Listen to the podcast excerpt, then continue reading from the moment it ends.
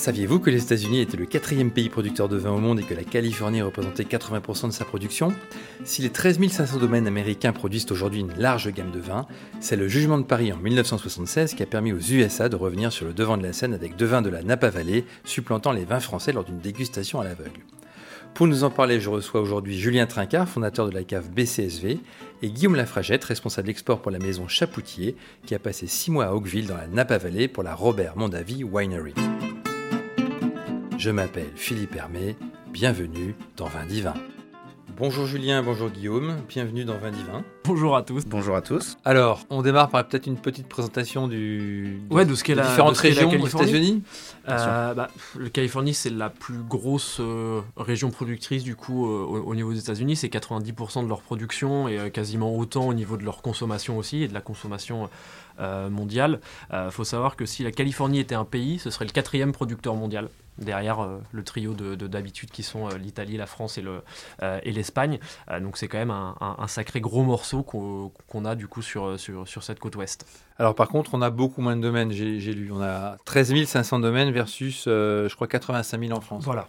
Euh, c'est aussi voilà, la culture à l'américaine, c'est-à-dire que les petits domaines là-bas euh, vont être des gros domaines chez nous. Euh, on n'est pas du tout sur la même, la même proportion effectivement d'hectares de, ou de, de, structure du, du vignoble. voilà, pour avoir la chance d'y avoir passé quelques temps quand, quand, Guillaume travaillait là-bas, c'est vrai que voilà, tout est plus grand, tout est plus imposant là-bas et effectivement un petit domaine, ça va être dans les 200 hectares. Quoi. Alors par contre, en termes de volume, j'ai lu que c'est euh, deux fois moins quand même que la France, puisqu'ils font 23 millions d'hectolitres versus 46 millions chez nous. C'est ça. Euh, et donc en termes de répartition, c'est euh, moitié-moitié rouge, rouge, rouge blanc, quoi. 55 rouge, 45 blanc. Quasiment, ouais, On, est, on, est, quasiment ça. C'est vrai que les, les, rouges vont être peut-être un peu plus connus parce que les, les, grands vins de là-bas sont effectivement plutôt en rouge, mais il y a aussi une grosse culture de blanc. pas forcément que sur du chardonnay, il y a aussi beaucoup de, de sauvignons qui ont été plantés, qui sont des vieilles vignes là parce que ça a été planté après-guerre. Euh, donc il y a quand même une, culture euh, un peu, euh, un peu marrante côté bourguignon, on va dire, sur leur façon de travailler les blancs, et plutôt bordelaise pour, pour la façon d'appréhender les rouges. D'accord. Donc avant de rentrer dans le vif du sujet de, la Californie, on rappelle juste quand même les grandes régions viticoles US. Donc on a quand même à l'est l'État de New York, même si c'est pas énorme en volume. Exactement. C'est quand même ça a le mérite d'exister. Ouais, ça a le mérite d'exister. Ouais, de produire des, beaux, des bovins quand même. De, de, plus en plus, ça monte de plus en plus. Après, on va avoir bien sûr bah, la Californie comme on disait, mhm. qui va être découpée en en sous-régions qui vont être plus ou, enfin, plus ou moins connues, mais la première et la plus, et la plus connue euh, sera euh, Napa. Derrière, on va avoir euh, qui a suivi la Sonoma Valley, qui est dans le euh, prolongement nord. Qui est dans le prolongement nord et en fait qui va être qui a, qui en fait qui a, qui a, même une région euh, il y a même une région viticole qui s'appelle Carneros qui, qui, qui, qui, est entre les deux donc qui, mhm. va être donc là Sonoma c'est coincé entre l'océan Pacifique et la Napa Valley quoi. En fait c'est très c'est très simple vous êtes sur San Francisco vous regardez le Golden Gate vous avez donc toute la baie de San Francisco avec la fameuse euh, île d'Alcatraz pour, pour, ceux qui remettent plus facilement et donc en gros vous allez dès que vous rentrez au nord que vous passez le pont vous faites une cinquantaine de kilomètres vous êtes au tout début de la Sonoma Valley. Et donc là, ça va remonter carrément jusqu'à la, la Russian River, euh, tout le long donc, euh, de l'océan Pacifique. Vraiment, Napa, Sonoma, on va parler vraiment là plus de production un petit peu euh, niche, donc sur les grands vins californiens. Donc, et ensuite, on va avoir, en fait, dès qu'on va dépasser donc la, la, la, la, Vacas Mountain, donc à la sorte, quand vous rentrez dans Sonoma, à votre gauche, vous allez avoir des montagnes, et ça va être Mayacamas. Mhm. À votre droite, Vacas. Vous continuez tout droit sur une quarantaine de kilomètres, cinquantaine de kilomètres. Ouais, 50. Ça fait... voilà, et donc là, vous êtes en plein cœur de la Napa Valley, et quand vous passez les Vacas Mountains, donc du coup vers l'intérieur du pays, vous arrivez dans la, la région productrice, euh, on va dire mère euh, des États-Unis. Euh, d'où proviennent à peu près 80% de la production, que ce soit en rouge et en blanc. Donc là, qui vont être des plaines et des grandes étendues euh, de, de, vignobles. Hein, euh, et donc là, c'est ce qu'on appelle la Central Valley. Donc euh, c'est la Californie. Donc ça va être vraiment, si vous voulez, entre euh, à l'est donc de la de Vacas Mountain. Exactement, à l'est de, de Vacas Mountain et vous remontez quasiment jusqu'à Sacramento. Et puis au nord de Sacramento, ensuite, on aura l'Oregon. Et encore au nord, on aura l'État Washington. Exactement. climat moins propice aussi, plus humide, un peu plus frais. Et c'est vrai que dans, dans, ce coin-là, c'est la Willamette Valley, du coup, au niveau de l'Oregon, qui est, qui est l'équivalent de la Napa. Euh, mais du coup, avec des cépages différents, beaucoup plus de pinot noir pour, euh, pour les rouges. Euh, et c'est effectivement l'Eldorado des champenois et des bourguignons, puisque voilà, il y a beaucoup de domaines aujourd'hui. il y en a un que j'aime beaucoup, que, voilà, domaine Joseph Drouin à Beaune. ils, ont des, ils ont des super, des super domaines là-bas. et c'est vrai que du coup, euh, euh, on, a tendance à dire que les Bordelais se mettent en Californie, les Bourguignons en, en, Oregon. Oregon euh, Et c'est vrai que c'est des, régions qui ont, sur certains vins, rien à nous envier, à nous envier au niveau en termes de qualité, parce que ça sort des vins de, vraiment très grande facture. Alors c'est intéressant ce que tu dis parce qu'effectivement il y a une influence française qui est quand même assez, assez importante hein, puisque le premier vin, paraît-il, a été produit par des huguenots protestants venus de France en 1564 avant que justement ils trouvent euh, euh, la, bonne, euh, la bonne vigne et, qui, et démarre finalement, comme tu l'as dit, au 19e siècle euh, la production euh, de, vin euh, avec le premier vignoble en, Pennsylvanie. Mais aujourd'hui, il y a quand même des gros domaines français. Tu, citais Drouin en Oregon. Il y a aussi donc Philippe de Rothschild, on, en parlera tout à l'heure, qui a créé en 1980 avec Robert Mondavi Opus One. Est-ce qu'il y en a d'autres grosses maisons que vous connaissez qui ont aujourd'hui se développent là-bas? Jadot, Jadot, maintenant Louis Jadot aussi, en, oui. En, Oregon, excellent, j'ai goûté avec Renaissance, c'est génial. Au mois de juin, on avait goûté euh, Dominus Estate, euh, qui est effectivement euh, géré du coup par, par un ancien directeur général de Petrus. et donc effectivement, il y a quand même beaucoup de, de, voilà, de, de familles, familles viticoles françaises qui, ont, voilà, qui, bah, qui se lancent dans ces aventures là-bas parce qu'effectivement, il y a, bah, c'est le rêve américain, tout est, tout est possible. Et, tout est plus grand. Tout est plus grand. Et puis c'est vrai qu'on se rend compte que y a, voilà, en France, on a une géologie, une diversité de climat qui est, qui est folle, mais la Terre est est, assez grande pour que du coup bah, on ne soit pas les seuls à avoir euh, cette chance-là et cette diversité. Et effectivement, on voit énormément de similitudes avec cette côte ouest américaine. Ouais. Alors pour revenir au, vignoble, donc euh, les cépages, on retrouve des cépages euh, européens, mais il y a aussi des cépages euh, typiques. Euh, je pense notamment au, Zinfandel.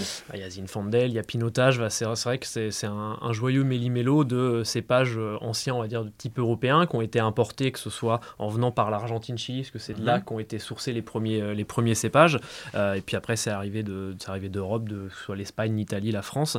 Mais il y a aussi effectivement tous les cépages qu'on peut retrouver dans les grands vignobles du Nouveau Monde, que sont l'Australie, l'Afrique du Sud, Nouvelle-Zélande, avec effectivement bah, des, des, cépages qu'on a un peu créés. Zinfandel, Pinotage. Euh, euh, mais c'est vrai que les cépages euh, emblématiques vont rester quand même Cabernet Sauvignon et aller Chardonnay slash Sauvignon pour les blancs. Quoi. Ok, alors on va peut-être parler un tout petit peu de, de ton expérience là-bas. Qu'est-ce qu'on peut en dire si ce n'est que c'est probablement l'un des vins les plus célèbres, les plus connus, hors des frontières américaines, dans le monde pour remettre un petit peu les choses dans le contexte euh, au niveau d'Opus One et, euh, et, de, de, sa, de, sa, renommée, euh, c'est. Bah, on en parlait tout à l'heure, on, quand, quand, on s'est rendu compte que les Américains, enfin qu'on avait une typicité de terroir claire sur la Napa Valley, et puis en 76, quand il s'est passé ce qui s'est passé, à savoir le, jugement, de Paris, et qu'on s'est rendu compte qu'en fait, qu'à l'aveugle, les plus grands sommeliers du monde, les plus grands chefs du monde pouvaient euh, euh, clairement se planter entre. Euh, Donc ça, pour remettre dans le contexte, le Jean de Paris, c'est quoi? C'est un contest qui a lieu en France, c'est ça En 1976, il y a une dégustation à l'aveugle qui est, qui est, comment, qui est organisée. donc il y a des vins de, de partout qui débarquent. C'est vraiment la Coupe du Monde, quoi, en gros, de, la dégustation. Enfin, de la dégustation. On juge les vins là-dessus. Vous allez avoir en fait des grands Bordeaux. Ouais, c'était surtout, c'était que du gros vin, ouais. Des grands Bordeaux. Des grands crus classés, donc. voilà, des grands crus classés, des grands, des grands Bordeaux, des grands Bourgognes. et, et, en fait, on a ajouté des vins californiens dans la sélection. Et en fait, il s'est avéré, donc ce, ce repas se passe, etc. Il y, a, il, y a tout, donc, il y a tout un repas qui est servi. Il y a ensuite, il y a une dégustation euh, à l'aveugle, bien évidemment. Et en fait, euh, les deux vainqueurs vont être euh, un blanc de, de Californie. Montelena en chardonnay. Voilà, Château Montelena, donc qui va être plutôt au nord, juste avant Calistoga de la Napa Valley. Pour le chardonnay.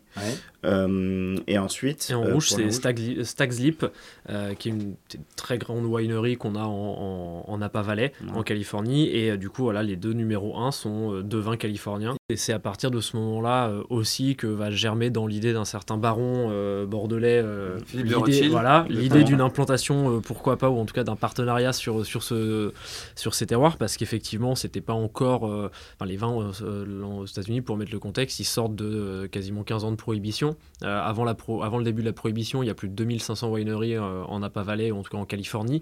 il y en a plus que 100, 13 ans après, en 1933, quand ils arrêtent la prohibition. Ils ont, ils ont vraiment pris cher. Il y a là ensuite. Bah, la Grande Dépression, ouais, Grande Dépression, Seconde Guerre mondiale. Enfin, c'est voilà, c'était pas. c'était pas c'était un peu compliqué pour tout le monde et surtout pour eux euh, à ce moment-là et effectivement cette, euh, cette surprise du jugement de Paris bah, les replace un petit peu sur la carte mondiale du vin. Et, euh, et on se rend compte que bah ouais certes en, voilà, en Europe on, a une, une, grande culture vin une vieille culture du, du vin mais mais il n'y a pas que nous au monde. Et il y a des endroits voilà un, peu perdus un peu bah, justement voilà à, l'extrême opposé de chez nous mmh. où on, a des potentiels qui sont qui sont monstrueux alors justement, Puiswan créé en 1980, est-ce qu'ils deviennent, deviennent, tout de suite euh, très connus, très célèbres, très réputés, ou est-ce que ça met quand même une dizaine d'années avant de... En, fait, pour reprendre euh, juste le, contexte, c'est qu'en fait, le baron Philippe de Rothschild va en fait... Euh, il va rencontrer quelqu'un qui, avec qui il va y avoir une, une, une, connexion, bah, connexion, assez, assez facile et très rapide, qui s'appelle, donc qui est un qui est aujourd'hui un des, un des, un des plus grands noms du vin euh, à, travers, à travers le monde et, mm. surtout aux États-Unis, que peut-être le, le, vigneron le plus emblématique, qui s'appelle Robert Mondavi. Et en fait, euh, ce monsieur Mondavi vient d'une famille de, euh, de vignerons qui était. Italien à la base. Comment? Ils sont italiens à la base. Ils sont italiens à la base, donc ce sont des immigrés, des immigrés italiens qui ont commencé à faire un petit business de vin dans la Central Valley, justement, mm-hmm. où à la base c'était vraiment du négoce. Donc euh, clairement, même plus, presque de l'épicerie, hein, c'était de l'achat de bouteilles et ensuite euh, derrière de la revente. Donc euh, un business qui, qui, fonctionne bien, qui marche bien, qui marche en famille. Euh, et ensuite, en fait, avec le temps, ils vont, euh, ils vont, aller, ils vont se dire bon, on, se débrouille bien, on a clairement un attrait pour ce produit-là et on, on, commence à se faire un nom un peu partout en Californie. Est-ce que on n'irait pas produire notre propre vin? Et donc, du coup, ils vont aller s'implanter en Californie. Après, en fait, en famille, ils vont aller, ils vont racheter en fait la, winery Charles Fruit. Rutherford.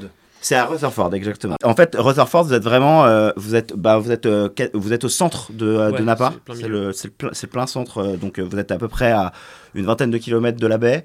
Et au nord, vous remontez 20 kilomètres et vous êtes à Calistoga. C'est la fin de la Napa Valley.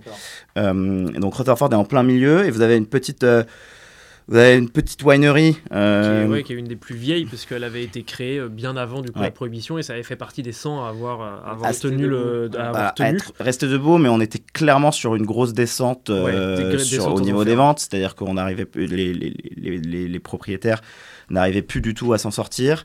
Et donc les Mondavis vont arriver avec ce côté, on va le dire, hein, très américain, très business, très lycée. Euh, et donc du coup, on vont racheter en famille ce domaine. Euh, et euh, ils vont le développer. Et ils vont le développer. Le père Cesare contrôle tout, euh, donc de la vinification en passant par le business, développement commercial des vins, etc. il se fait aider de ses deux fils, donc Peter et Robert. Euh, Peter, lui, va être plus axé euh, sur euh, les vinifs, la technique, mhm.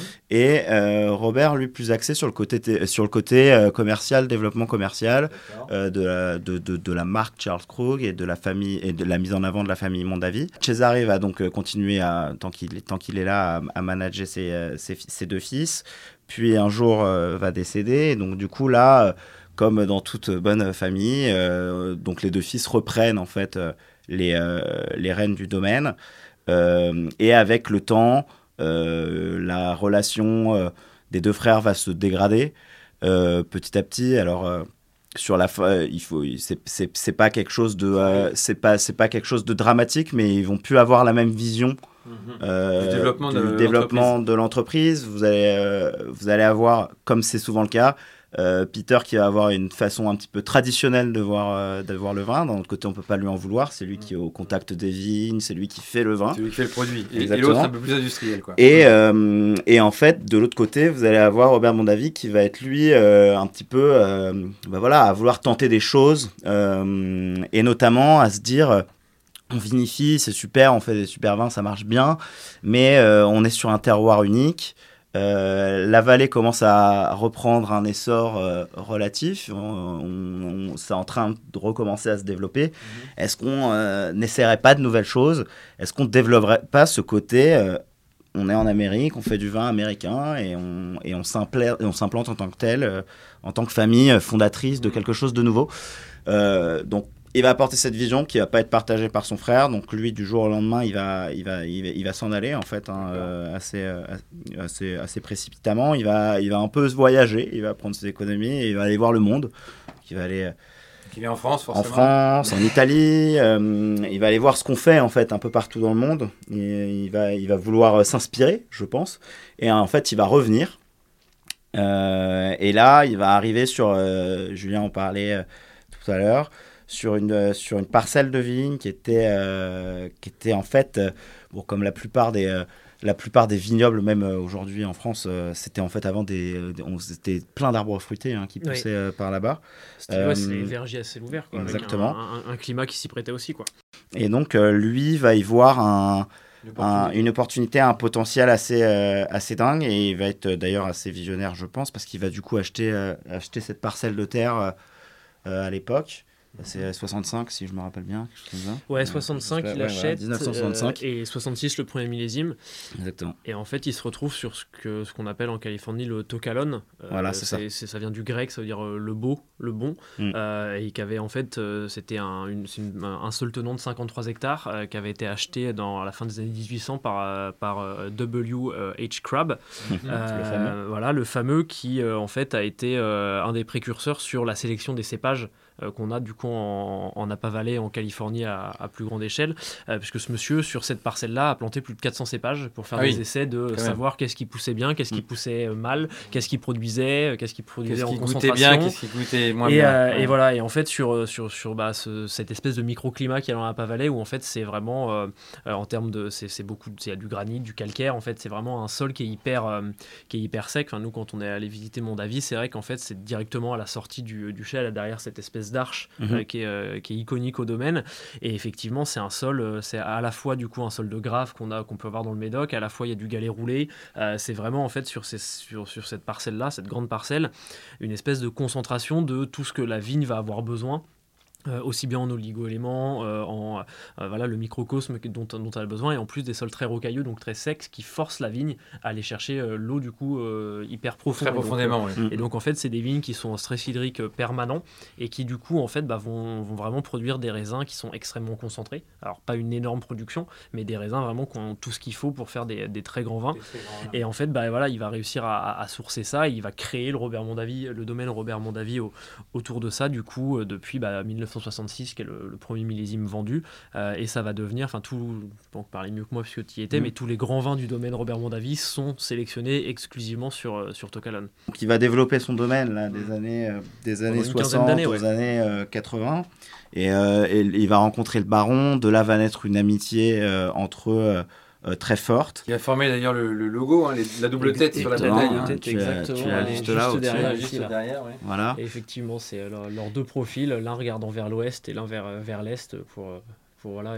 Et donc leur, du coup leur, leur vin est tout de suite euh, successful euh, dès le début Donc, ou ça, fait- ça met quand même un certain temps avant de- d'arriver à... Déjà, ils créent Opus One sur la fin de Tokalon. C'est ça. C'est-à-dire qu'en gros, euh, bah, quand ils créent la société Opus One, Mm. euh, le premier achat de cette société, c'est de racheter des vignes du coup à Mondavi sur D'accord. la fin de Tokalon. Et en gros. Tokalon est divisé en deux à peu près euh, Alors, maintenant. Non, mais le baron va dire moi je veux faire. Il faut qu'on crée une. faut- faut- il faut qu'on crée un vin euh, encore plus fort. Et si on peut mettre euh, une- un grand nom bordelais euh, en face du plus grand nom américain, parfait. euh, ça, on va, on va faire exploser le, On va- on va on faire va- exploser le marché. Ça va être super. On va, on va donner au vin américain le coup de pouce dont, on a- dont il a besoin. La première commercialisation Ouais. et les premiers vins euh, vont sortir en 79. Et oui, pendant une petite, pendant 5-6 ans, on va bah, essayer de, de, voir alors comment ça fonctionne aussi, parce que il faut, il faut revoir les assemblages. Rothschild, le, bah, le, le, Rothschild va arriver bah, comme on en, on, sa patte, ouais. on en parlait, alors c'est, on n'a pas les mêmes espacements de vignes qu'à Bordeaux. Euh, ça, on va aussi euh, faire pousser les vignes. Euh, les vignes sont plus hautes, ouais. C'est vrai que les, les, méthodes culturelles. On irrigue, donc c'est plein de choses. qui changent par rapport à ce qu'on fait à Bordeaux. En revanche, on va utiliser, va se mettre en place un vrai blend bordelais. Mhm. et donc, du coup, après, le but est de garder. Donc, il va y avoir, euh, il va y avoir des millésimes qui vont commencer à très bien marcher. Et là, après, c'est une fois qu'on commence à rentrer euh, dans les grands restaurants et qu'on commence à avoir des critiques sur nos vins et que les critiques sont bonnes. Là, arrive le moment où il faut euh, en fait créer la, ne pas créer de, de monotonie et justement créer la surprise à chaque millésime, même si on veut une constance dans le vin parce que c'est Opus One et c'est euh, Opus One, tout est dans le nom, quoi. Mm. c'est euh, c'est le premier vin, euh, c'est censé être le premier vin californien. et donc, du coup, ça, il faut le garder. Ce qui a, ce qui a vraiment créé le, le, encore, encore plus d'engouement, c'est qu'ils ont. mon avis et le baron se sont dit bon maintenant qu'on l'a installé on va on va créer une winery on va créer un mm. endroit pour recevoir les gens. Euh, et il faut que ce soit à l'image de notre vin. et donc là, c'est du 50-50, j'imagine. Et donc là, c'est du 50-50. Dans les années, je crois que c'est 91 l'ouverture de, de, la winery. Le, ouais, le Epic Visitor Center, là où tu peux effectivement te balader, monter. Euh, as, voilà, une, Exactement. donc tout est pensé. à tout est pensé business. Tout est pensé business, tout est pensé euh, Opus One, l'arrivée jusqu'au parking. et C'est comme un verre de vin. Ouais, c'est aligné. Enfin, c'est vraiment. Tout est pensé en plus voilà, vous avez, euh, vous, avez aussi toute une partie de Tocalone qui, est de, qui se trouve de l'autre côté de la route, qui va être donc du coup les premières vignes vont être plantées un peu en Cabernet Franc, etc. Euh, très joliment fait. Euh, vous avez quasiment pas des jardiniers dans les vignes, mais c'est un petit peu ça. C'est très cousu C'est fait pour, c'est fait pour recevoir et pour montrer. Voilà, pour montrer la, on fait qualité. voilà. Alors justement, moi j'ai eu la chance de, le goûter hein, grâce à, Julien. donc on peut dire qu'il y, y, a quand même un nez de dingue bah, c'est, euh, c'est, je pense, euh, dans, dans, pour avoir eu la chance de goûter des, des bouteilles assez, euh, assez chères et assez recherchées, au même au-delà du prix, c'est vrai qu'Opus One reste quand même. Enfin, il se passe quelque chose quand on, ouvre une bouteille d'Opus One, qu'on met le nez dans le verre. c'est, il y a une espèce d'atmosphère qui, qui, se met en place et effectivement, on va avoir tout ce qu'on demande au, Grand Bordeaux et en même temps ce côté très, très sauvage de la Californie. Euh, c'est un nez qui est très complexe, qui est hyper aromatique, euh, qui est jamais dans le côté justement pesant, lourdeur, euh, même si voilà, c'est des vins qui vont être un peu plus alcooleux que, ce qu'on peut avoir en France. Mais c'est vraiment très, très velours, très dentelle. Ça reste des vins qui, bah, qui sont dans, voilà, dans cette catégorie où ils sont pas beaucoup de, de, vins où effectivement on, voyage et il y, a une vraie, y a une vraie connexion qui se passe quand on, quand on et, des vins. Et en bouche, c'est quand même très soyeux. C'est hyper, hyper, délicat. Pas oublier qu'on reste en Californie, on reste à Napa, on disait que c'était une vallée qui était encaissée. Il faut se rendre compte que euh, en plein hiver dans la Napa Valley, euh, vous baladez en chemise avec un petit pull, quoi. Hein. Mmh, mmh. donc euh, il fait rarement froid, ouais. Quand on, quand par contre, les nuits sont fraîches parce que l'air est rafraîchi par les courants froids du Pacifique. Les nuits sont, hein. sont, sont, plus fraîches, mais mmh. comme le disait Julien, on est sur un et notamment sur Tocalone, donc d'où sont sourcés la plus grosse partie d'Opus One, donc beaucoup de Cabernet Sauvignon. Vous êtes sur des, euh, vous êtes sur des, sur des parcelles qui sont, euh, c'est des, des, terroirs pleins de cailloux. Hein. On parlait des mm. terroirs de graves et des terroirs un peu de galets roulés. Euh, même, sur le, même sur le côté sédimentaire, ça garde énormément de chaleur et donc du coup vous allez avoir, même, même, même, si les nuits sont fraîches, euh, vous allez, euh, vous ça, ça va conserver. de chaleur en fait consistant qui permet d'avoir des maturités euh, qui sont qui, qui, sont qui sont exceptionnelles. C'est aussi pour ça qu'ils irriguent, c'est que même leurs sols sont chauds et donc en fait bah, la vigne va se, nourrir de tout ça. Donc c'est vrai qu'en fait c'est c'est une cuisson lente quoi, un peu le, la, maturation de, de vin en, en, comment, en Californie et c'est ce côté où voilà il, ça va, on va aller vraiment faire ce côté un peu confiture quoi qu'on peut retrouver sur beaucoup de vins là-bas et lié à ce, ce, ce, phénomène que bah, il fait il fait toute l'année. Quoi. Il hmm. faire rarement en dessous des 15 degrés en Californie, on n'a pas valé. Quoi. Et le fait qu'il se soit soyeux aussi, ces côtés très soyeux viennent aussi de ça, parce que ça va venir apporter de la longueur et les, terroirs il est un graveleux comme ça. Naturellement, quoi. Peuvent, peuvent, vraiment, euh, peuvent vraiment apporter euh, ces genres de typicité sur, euh, sur, les, vins, sur les vins californiens. Peut-être en conclusion, à part Opus One, est-ce qu'il y a un ou deux vins, ou un ou deux autres domaines pardon, qui vous ont vraiment marqué? Moi, je me souviens dans la dégustation du, avant-dernier domaine qu'on avait. Le domaine des Shiraz. Qui était vraiment incroyable. effectivement, mm. bah, on parlait des grands vignerons, c'est Yves Cuiron, grand vigneron de la, du, Rhône, du Rhône septentrional aussi, qui travaille des Syrah là-bas sur des, des, terroirs qui sont assez hauts, c'est 600 mètres d'altitude, c'est sur la Sonoma. domaine des Shiraz, voilà, donc une collaboration entre Jeff Cohn et Yves Cuiron. Le domaine s'appelle Domaine des Shiraz. D'accord. C-H-I-R-A-T-S. D'accord. Euh, et c'est euh, Rockpile Vineyards. D'accord. On est sur euh, Sonoma Valley. Et toi, Guillaume, est-ce que tu as un ou deux noms en tête Et moi, je vais vous donner plutôt un conseil voyage et donc là, c'est une winery qui s'appelle Artesar, mm. qui a la particularité d'être euh, ultra futuriste. Donc c'est absolument euh, magnifique. Il y a un film Netflix il n'y a pas très longtemps qui a été tourné. Oui. Euh, Artesar. Hein, ça s'appelle Artesar, A-R-T-E-S-A. E si vous avez la chance de pouvoir aller la visiter, c'est assez incroyable. Mm. Et là, ce qui est très intéressant, c'est qu'ils font des bulles. Euh, en majorité. Et après, ils vont se diversifier sur euh, des chardonnays euh, en vin Donc tranquille. Du sparkling, alors. beaucoup de sparkling, plutôt très intéressant. un peu dans ce style du coup qu'on peut avoir maintenant nous sur les champagnes en extra brut, très peu dosé en sucre, super fine, vraiment avec beaucoup beaucoup beaucoup de gourmandise mm. et un plutôt un joli spot pour boire un verre de vin puisque vous le en fait c'est un peu en hauteur et on a une super vue sur la baie de San Francisco.